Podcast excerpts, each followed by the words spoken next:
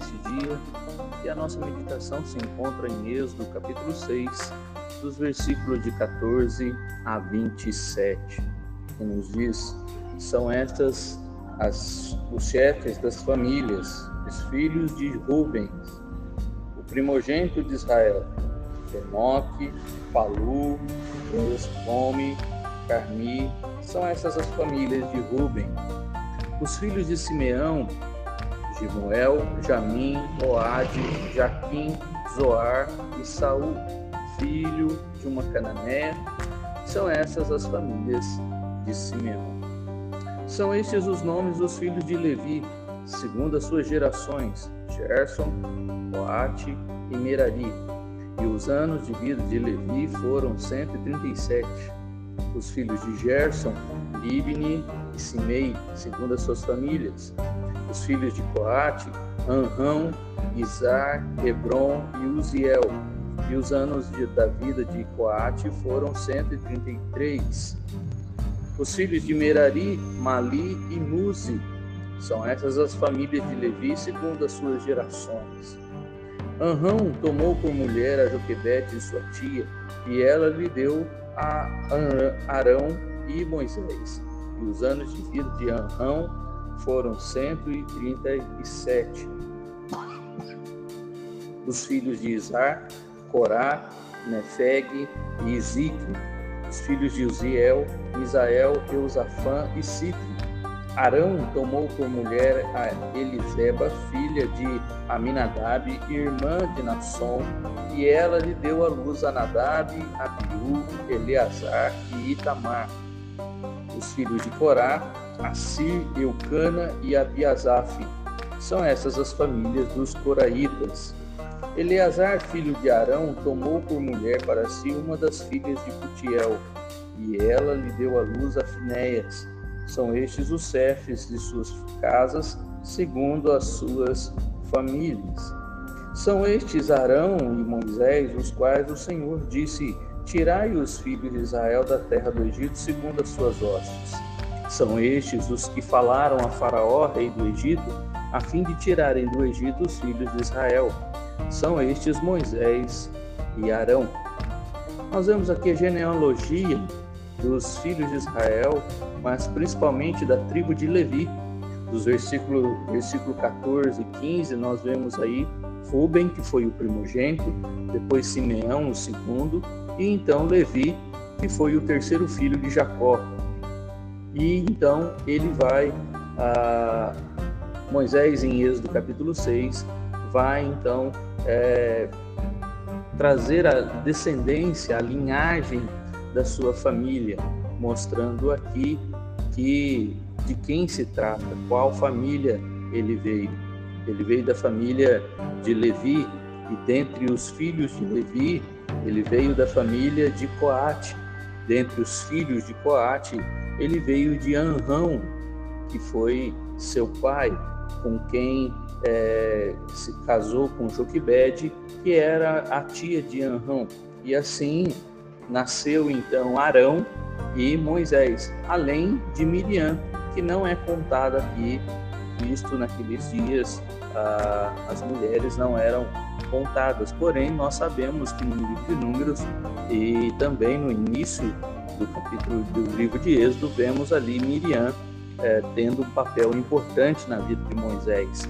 E aqui então nós temos esta linhagem. Além disso, eh, mostra-se também a descendência de Arão, mostrando aqui seus quatro filhos, Nadab, Abiú, que nós sabemos que morreram ali em Levíticos capítulo 10 e não tiveram descendência, e também Eleazar e Itamar. Eleazar vai ser aquele que vai substituir Arão em números quando ele falecer ali no deserto, então seu filho vai assumir e junto com Josué vão entrar na terra prometida.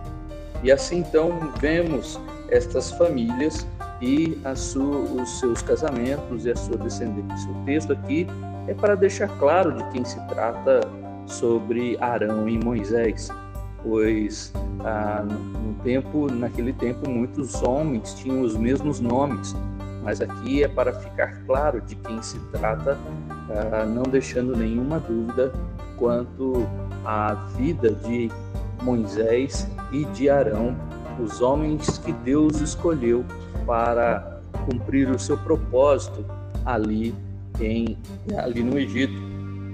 Interessante que ele termina aqui nos versículos 26 e 27 nos mostrando que uh, Arão e Moisés é aqueles que uh, o Senhor disse tirai os filhos de Israel da terra do Egito.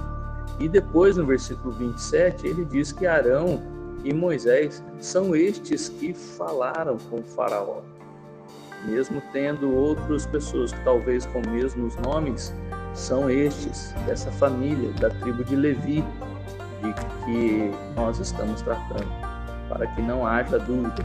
Porém, o que nós vemos aqui nesta descendência de Levi, vemos também homens que fizeram coisas erradas, homens que não foram tão santos assim, como por exemplo Nadab e Abiú e é, também Corá, que futuramente vai causar problemas a, a, a Moisés ali em números. Então, vemos que nem toda descendência, assim como nós observamos a descendência de Jesus em Mateus capítulo 1, podemos ver ali nomes que não são tão homens bons assim, mas homens que foram escolhidos e usados por Deus naquele, naquele momento. Deus assim quis usar uh, estes homens, ainda que os seus descendentes não tenham sido pessoas tão boas assim. Por isso, meu irmão, é, que nós podemos tirar dessa lição sobre descendências? É que uh, não é de quem nós somos filhos que isso uh, representa quem nós seremos no futuro. Não é porque fomos filhos de alguém que não foi tão bom assim, é que nós vamos então ser pessoas más ou pessoas que Deus nunca usará, mas Deus transforma o coração de quem Ele quer. Não existe essa questão de é, maldição hereditária, ou seja, se um pai foi ladrão, o filho também será. Se um, se um pai foi ah, alguém perverso, o filho também será. De forma nenhuma, porque Deus trabalha com cada um individualmente.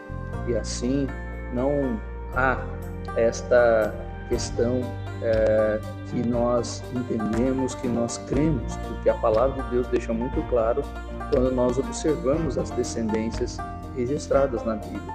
Por isso, nossos filhos não serão aquilo que nós fomos, e assim podemos confiar em Deus que Ele opera, Ele é poderoso para fazer muito mais do que nós podemos imaginar. Muito mais do que acontece hoje são as influências. O próprio Levi e o próprio Simeão foram pessoas violentas, uh, dos filhos de Jacó foram pessoas violentas. Rubens foi alguém que perdeu a primogenitura, pois se deitou com uma concubina do seu pai Jacó. E assim, então, uh, Levi foi a tribo que Deus escolheu para deles tirar os sacerdotes e os levitas, e assim eles seriam escolhidos e usados por Deus para intercessão, para os holocaustos, para as, para as ofertas, para o templo, para o cuidado do templo. Eles não teriam herança, mas seria a tribo que Deus usaria para, seu, para o serviço do culto. E aqui nós vemos essa descendência, homens que Deus escolheu, não porque eram pessoas boas, não porque eram os mais santos do mundo. Pelo contrário, Deus escolhe quem Ele quer e Ele então usa com seu poder e graça para o seu propósito. Que Deus te abençoe e que a graça do Senhor esteja sobre você e sua família que, se os seus filhos andarem na presença do Senhor, serão homens e mulheres santos diante do Senhor. E assim, não porque você foi alguém crente, alguém santo também, mas eles serão porque o Senhor os transformou, e não por ser filho de quem é. Que Deus te abençoe e que faça de você alguém que instrua a sua geração e, e ainda que seus pais não tenham sido pessoas boas, não tenham sido crentes, não tenham sido ah, pessoas que Deus usou. Isso não significa que Deus não possa usar vocês também. Que Deus te abençoe e que a sua casa seja a casa cheia de bênçãos do Senhor. Seus pais, seus filhos sejam assim usados e abençoados pelo Senhor.